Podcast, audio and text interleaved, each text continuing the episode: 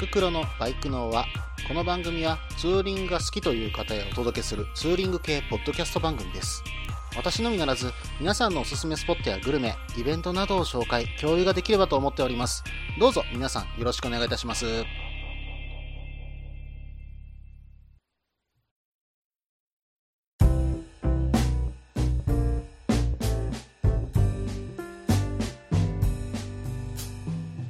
はい、始まりました。第18回ですね。バイクンは、お相手はタククロです。どうぞよろしくお願いいたします。ゼンバポレンのね、イベント、それとモーターサイクルショーの方が終わりまして、えー、続々とメールの方をいただいております。本当に皆さんありがとうございます。で、私の方ね、あのメールの方は必ず目を通させていただいております。えーこの中で、えー紹介でききれないものも、えーあるかと思うんですけども、できる限りは紹介させていただきますので、どうぞよろしくお願いいたします。えー早速ですが、その中からですね、一通紹介させていただこうかと思います。えー、ゼンバポレのね、あの、感想のメールをいただいております。えー、ももふくさんから、えーいただきました。えーそれでは読んでいきますね。件名、ゼンバポレン。えーごめんなさい。その後にも件名って書かれていたんですけども、えー件名、ゼンバポレン感想メール。いつも楽しく聞かせてもらっています。初めてメールします。ももふくと言います。ミスドで買ったばかりのスマホに悪戦苦闘しながらメールをプチプチ打ってます。かっこ、キーボード付きのスマホなのです。先日のゼンバポレンイベント、大阪モーターサイクルショーお疲れ様でした。トップバッターということで緊張されたのではないでしょうか。さて、私はというと、当日朝一でモーターサイクルショーに乗り込み、旅バイクさんブースにて、初ラットさん、陽子さんに挨拶して、会場をゆっくり見て回りました。かっこ、この時、タククロさんはブースにはいなかったですが、えー、後で遠くからポン吉さんとツートップでビラ配りしているのを見ましたよ。で、今回のモーターサイクルショーですが、えー中面のみの私は噂があった 250cc クラスの隠し玉を期待していたのですが、えー各メーカー動きなしでしたね。その他、ドゥカティのスクランブラーがちょっといいかと思ったぐらいで、特に気になるバイクはなかったです。その後、ナンバーベニズルに移動。少し押して、いよいよ開演。心配してたぎゅうぎゅう感はなく、ちょうど良い、えー大入り感だったと思います。ゼンバポレンの感想ですが、各お題安定して、面白く楽しい時間を過ごさせていただきました。特に収録環境の紹介コーナーが良かったです。聞きながら、あそこで撮ってるんだなぁと想像できて、より聞くのが楽しくなりました。仕方ないと思いますが、タククロさん、ちょっと硬かったですね。出演者側から見える景色とはどんな感じでしょうか？ぜひ聞かせてください。最後になりましたが、お体には気をつけて配信頑張ってください。今度、ツーリングコーナーの方にも投稿したいと思います。えー、ももふくさん、どうもメールの方ありがとうございます。そうですね、ゼンバポレンの感想メール、えー来ましたね。えー実はあまり感想メールの方届いてないんですよ。うん、あのどちらかというと、えー普段の投稿の方が、えーいただいている状況です。えーですのでね、あのこちらの感想メールの方もまだまだ、え受け付けますので、えーぜひともご投稿の方よろしくお願いいたします。えそれでは、えー、ももふくさんのメールの方見ていきますけども、うん、あの、ミスドでスマホで悪戦苦闘しながら打たれてたんですね。えキーボード付きのスマホということはブラックベリーでしょうか。うん、わざわざすいません。えーそれと、えートップバッターということで、本当に私の方、えー緊張しました。本当に頭が真っ白にはなってましたよ。途中ね、旅バイクのラットさんとか、えー中山バイクラジオの中田さんにね、えー別の角度からの、えーツッコミという形でトークの内容を助けていただいたり、えー本当に助かったなっていうような思いもあります。本当にありがとうございます。えーこの後、ももふくさんの方が書かれていたのは、当日朝一でモーターサイクルショーの方に来られていたんですね。うん。で、ちょうど私がブースにいなかったんですね。えーこれは大変申し訳ないです。えーまたね、どっかで、あの、できれば、ちゃんとお話しさせていただければと思いますので、ぜひぜひ、えーお声かけください。えーっと、そしてですね、モーターサイクルショーで、えっ、と、250cc クラスの隠し玉ですよね。うん。これも私前回の放送で言ってた、まずはあの CBR の 250WR が出るんじゃないかと言ってたところかな。うん。それと、え、CRF の250ラリーですかね。うん。そちらの方のお話かもしれませんね。うん、確かに250のね、あの、何かって言ったところといえば、あまり記憶がないですね。うん。やっぱりね、一つちょっとあったかなって思うのは、忍者の 250SL? ぐらいかな。あまりね、250が今回、なんかね、あの、新しく出てないなっていうイメージを私も持ってました。どちらかというとね、400とか、えー、650、そうですね、ミドルクラスのバイクに多かったのかな。うん、私もちょっと、うん、250もうちょっとあってもいいのかなって思ってたんですけどね。うん、ちょっと残念でした。はい。えー、そして、えっ、ー、と、全場ポレンの方ですね。うん、ぎゅうぎゅう感なくてちょうどいいオイルという風に書かれてましたが、結構ぎゅうぎゅうのようなね、あのイメージで見てました。えー、実はと、舞台からはみんな大丈夫かなっていう風には正直見てたんです。うん、ただ大入りでしたね。びっくりしました。あんだけ皆さんがいる前で喋らせてもらうと本当にド緊張しますよ。うん、まあ出演者側から見える景色っていう風に書かれてますけども、うん、私には真っ白でしたね。はい。ただ、あの、全パポレンのね、イベントが終わりに行くにつれてですね、ある程度、周りも少しずつ見えてきて、皆さんの顔もね、えー、少しずつ見えるようになってきたんです。うん。これが緊張解けてくるんだなよくわかりました。はい。えー、ももふくさん、どうもメールの方ありがとうございました。えー、今後ともどうぞよろしくお願いいたします。えー、それではコーナーの方に行こうと思います。ツーリングスポット紹介のコーナー。このコーナーは私、もしくは皆さんから投稿いただいたおすすめのスポット、穴場のスポット、自分しかいないけど自分が好きなスポットなどを紹介するコーナーです。えー、今回もですね、えー、メールの方から紹介させていただこうかと思います。え、今回のお便りは、しばしこうさんからいただきました。では、早速読んでいきますね。件名、佐渡ツーリング。タククロさん、こんにちは。ツイッターでポッドキャストを知り、毎回楽しく聞いています。初メールでどこを紹介しようか迷っていましたが、能登半島が数回紹介されていましたので、えー、佐渡島にしました。というのも、能登半島と佐渡島の風景がとても似ていて好きだからです。バイクでのアクセスは片道2時間半ほどかかるフェリーに限定されているので、なかなか行きにくいですが、私は2003年と2012年の2回行きました。ツーリングスポットとしては、大佐渡スカイラインを紹介したいと思います。距離的には長いスカイラインではありませんが、かなりの急勾配で一気に山を駆け上がります。頂上付近には休憩所があり、佐渡島を一望することができます。その他のスポットとしては、佐渡金山、海鮮料理等たくさんありますが、バイク乗りとしては海岸線沿いを一周するだけで十分に楽しむことができると思います。島全体が一つの岩でできているような感覚を覚えます。気丈が激しく、岩がゴツゴツした海岸線沿いは一日走っても飽きません。佐渡ツーリングのハイライトは夕日と星空です。海に沈む太陽に照らされた岩々が夕日を美しく演出してくれます。また、私は本土への戻りを最終便のフェリーにしています。海上で甲板から眺める星空は周囲が真っ暗なのでプラネタリウムのようです。フェリーで見る星空はどこへ行く航路でも同じですね。ところで、拓郎さん、リスナーの皆さんは半島や島をツーリングするとき、どのように回りますか？私は時計回りに周回します。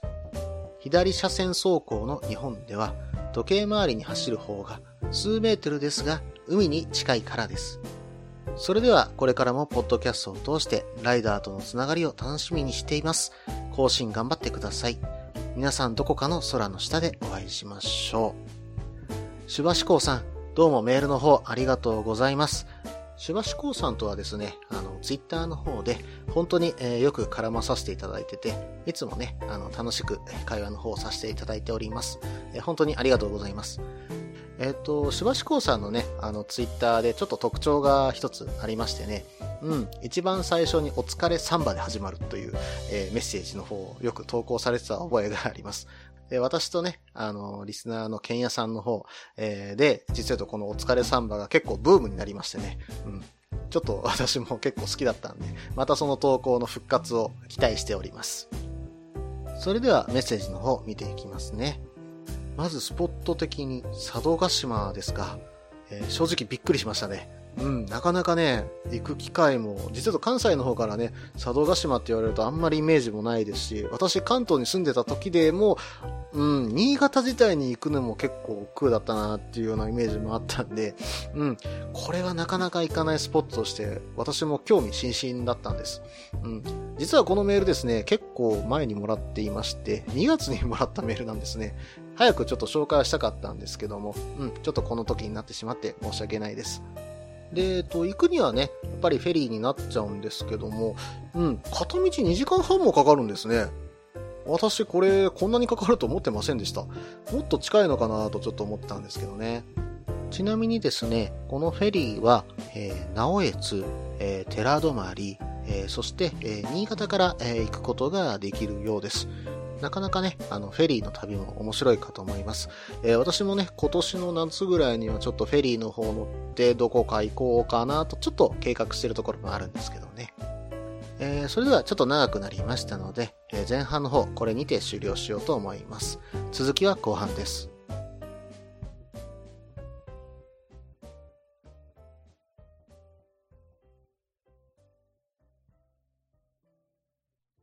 みんなでバイクの輪を広げよ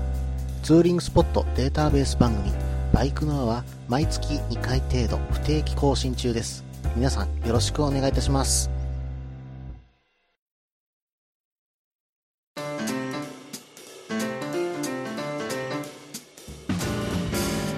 はい、ここから後半です。後半も引き続き、手話志向さんのメール見ていきますね。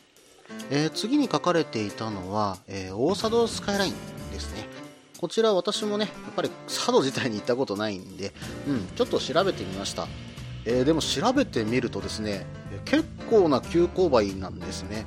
いろんな方のね、あのー、ブログとか見させていただいたところ、うん、それに加えてカーブも結構きついというふうに書かれていました。途中白雲台っていう、えー、交流センターっていうのがあるみたいなんですけどもこちらの方から、え、佐渡を一望できると、え、実際写真の方をちょっと見てるんですけどもすごいですね。本当に佐渡のね、あの街中をえ一望することができるんですね。街中だけじゃないかな、うん、佐渡の一帯を一望できるっていうような感じなんですね。これは秋もねあの見事な紅葉も見ることができるというふうに書かれてるんですけどもぜひともね、えー、見てみたい景色だと私も思いました。そしてですねこの白雲台の先をまたずっと走っていくと、えー、途中ねあの牧場の方とかもありまして牛とかね放牧されている中をね走っていくような場所もあるようです。でさらにねずっと進んでいくとうん、下り坂になってきてその途中、えー、佐渡金山の銅遊の割れとを見ることができるんですね。ちなみにこの銅遊の割れと、えー、山がねあの真っ二つに割れてるような、えー、自然現象のように見えるんですけどもこれはですね、えー、実際は人力で、え掘られた後のようです。これを人力で掘ってるなんて本当にとんでもないですよね。しかもですねタガネと土だけで掘り進んだものらしくてですね、え割れとの幅は約30メートル深さ約74メートルもあるというものなんですね。うん、そう思うとこの山の切れ目に見えてしまうのが人力でしかも手で掘られたというものになると、うん、すごく時からすごい技術は持ってた、まあ、技術というよりはすごい根性だったのかなって言ったらいいのかな、うん、いろんな方がね、えー、ここの鉱山であの金の方を掘っていたんだなっていうのがよくわかる史跡だと思います。えー、そもそも佐渡金山自体はだいたい400年ぐらいですか、うん、1601年から、えー、開山されていると伝えられています。で1603年には徳川幕府のね直轄の天領として、え、佐渡奉行所が置かれていて、え、小判の製造もね、え、実はここでやっていたということです。で、これがね、江戸幕府の財政を支えていたということになります。で、1869年、明治2年ですね、えー、官営の佐渡鉱山となって、え、西洋人技術者を招いて、ここからですね、え、機械化されて、近代化が図られたということです。で、その後ですね、え明治29年には、三菱合資会社にね、払い下げられて、日本最大の、え金山として拡大発展を遂げていたんですね。えー、ところがですね、平成元年3月、意外とね、あの近い、え歴史なんですけども、えこちらで、え資源枯渇のため、え創業を休止して400年近くに及ぶ、え歴史に幕を閉じたといった鉱山になっています400年間ね掘り続けて常に金が出てたわけですよね。とんでもない鉱山ですよね。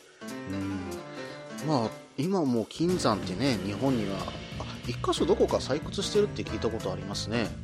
確か鹿児島の方でしたっけ？うん。どこかでねあのまた紹介できればと思います。佐渡のねあの金山も私もちょっと行ってみたいスポットだと思ってます、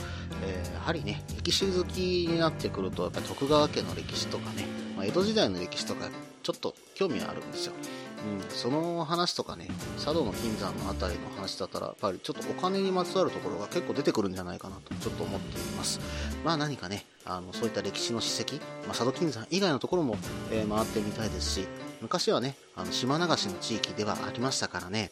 ただこの島流しに関してもね佐渡は意外と普通に生活ができてしまう、えー、島が大きくて、えー、実は島内で商売も可能だったということでして意外とね流された方々の例えば当時の文化人とかね、うん、そうですね政治犯の方とかやっぱりこちらの方に、えー、入れられてたというような覚えもありますので何かねそういった史跡とかも残ってるのかなとちょっと私は思ってるところもあって少し佐渡に興味が持ってえっと、この後ね、あの、少し書かれていたのが、えー、佐渡ツーリングのハイライトということで、夕日と星空で、海に沈む太陽に照らされた岩々が、夕日を美しく演出してくれるということなんですね。うん、海に沈む、まあ、サンセットですよね。うん、それで岩が影を作って、海面がね、キラキラキラキラと光っている。そんなところを私も今想像しています。本当に綺麗なんでしょうね。私もちょっと久しぶりにサンセットとか眺めに行きたくなりましたね。はい、えー、それと最終便のフェリーで必ず戻るようにしているということですけども、うーんと、甲板から眺める星空。ああ、これは綺麗でしょうね。やっぱりね、あのこの地域、海の上だと空気も澄んでるでしょうし、本当に満天の星空がね、え、浮かぶんじゃないでしょうか。なんかね、あの本当に船の上から眺めている。私も昔にねあのフェリーの方から、まあ、あの太平洋ではありましたけども、えー、一度、え、星空を見上げたことがあります。本当にねあの周りに何にもなくてね一面ずっと星空が見える。これはやっぱりすごい綺麗なイメージ私もあります。プラネタリウムですよね。本当に天然のプラネタリウムでした。さて、えーと、とこの後書かれていたのが皆さんは半島や島をツーリングするとき、どのように回りますか、えー、時計回りなのか、それとも反時計回りなのか？ということなんでしょうかね。うん、えっ、ー、と、手話講座のね、書かれていた理由っていうのが、時計回りの方が海が近いという理由で、えー、回っているということですが、うん、私もそうですね、基本は右回りで回ってるイメージがあります。なんでかなと今考えたんですけども、やはりちょっとこの間淡路島にちょっと私行かせていただいてその時のイメージが強いのかな？うんそれと,、えーと、淡路島にねあの車でもちょっと私仕事でよく行くんですよ、うん、その時も必ず右回りしてるからなのかな？うんそんなイメージがありますね。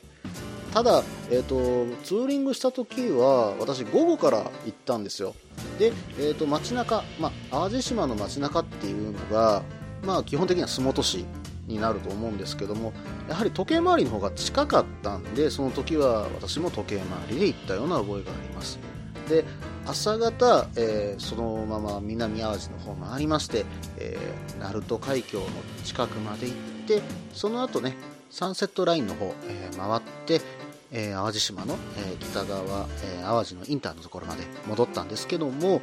うん、この時は午前中だったんですけども、それでも、うん、下ってくる方多かったですね。そのサンセットラインから、えー、っと南に下る場合は基本的には反時計回りになると思うんですやはりこういった方々もいらっしゃると思いますので実際ねどちらから皆さんが回られてるのか私もよく分かりません。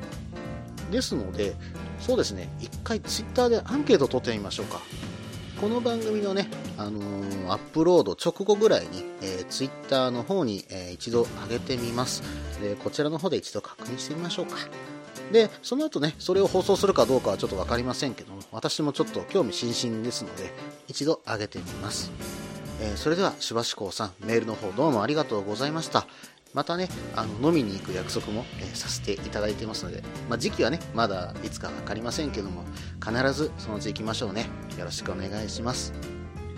以上、ツーリングスポット紹介のコーナーでした。えー、それでは、このままエンディングの方に行きたいと思います。えっ、と、今回ですね、え私の方で少しちょっとイベントっぽいことをやってみようと思っています。え、それの告知をまずさせてください。え、2016年の4月9日土曜日ですね、バイクワールド伊丹店の春祭りに私行こうと思ってるんですけども、こちらの方一緒に行っていただく方を、募集しようと思います。その大体1時間ぐらいかな、えー、そちらの方いてからその後ですね、えー、移動しまして、えー、コーヒーハウスクロスロードさんまで、え少しツーリングをさせていただいて、えそちらでコーヒーの方を飲ませていただければと思っております、えコーヒーハウスクロスロードさんはですねサンダヘタレイディオのマサトさんのお店です、えこちらの方に行って、えコーヒーを飲みながら、えバイク談義っていうことをしませんか？できれば、え、皆さんのご参加お待ちしております。えできればですね、ある程度人数を先に把握させていただきたいですので、え、参加希望の方は、メールフォームの方から、え、参加希望というふうに書いて、えご投稿ください、えそれで人数の方を把握させていただきます。ただあの、メッセージを投稿してないから、えー、来ちゃダメとか、そういうことではありませんので、えー、投稿してなかったとしても来てくださいね。お待ちしております。えー、それでは集合場所等詳しく話させていただきますね、えー、日時は4月9日土曜日、えー、時間は10時。集合場所はバイクワールド伊丹店です。でこちらの方私の CRF の方まあどこか止めてると思うんであの見に見かけていただければ声かけてください。でバイクワールド伊丹店だいたい1時間、まあ、もしくは2時間弱ぐらいかな、えー、いようと思います。そしてその後ですね、え、ツーリングがてらコーヒーハウスクロスロードさんまで行こうと思います。でこちらの辺りまではだいたいバイクワールドからは1時間弱で行くことができるかと思います、まあ、あのはぐれたとしてもねあの場所がわかるように地図の方はブログの方に載せておきます。えですのでだいたいクロスロードさんには13時前、まあ、13時ちょっと過ぎるかなっていうぐらいに入るかと思います。そこであのコーヒーをでも飲みながら、まあ、昼食もね取れてませんのでできれば食べさせていただいてバイク談義といったようなイベントになります。あただしですねあの雨天は、えー、中止とします。前日にですね、えー、私の方天気予報を見ながら、えー、判断いたしますので、えそちらの方は、えブログの方に前日に上げさせていただきます、まあ、雨天の場合はご了承ください、えバイクのは、単独のイベントとしては初めてのイベントとなります、えー、ぜひぜひ皆さんご参加ください。この番組では皆さんからのメールを募集しています。ツーリングスポット紹介のコーナーではおすすめのスポット穴場のスポット自分しかいないけど自分が好きなスポット自分じゃいけないけど良さそうなスポットを教えてください。また旅先グルメのコーナーイベント紹介のコーナーツーリングアイテムのコーナー温かいお便りも待っていますできる限りご紹介させていただきますメールはブログの方にメールフォームを設置しています。もしくは Twitter で直接メッセージいただいても構いません。Twitter はタククロで検索していただければ CRF の画像でわかるかと思います。ではお便りお待ちしております。と同時に今回第18回ですね、バイクのはこれにて終了となります。最後まで聞いていただいてどうもありがとうございました。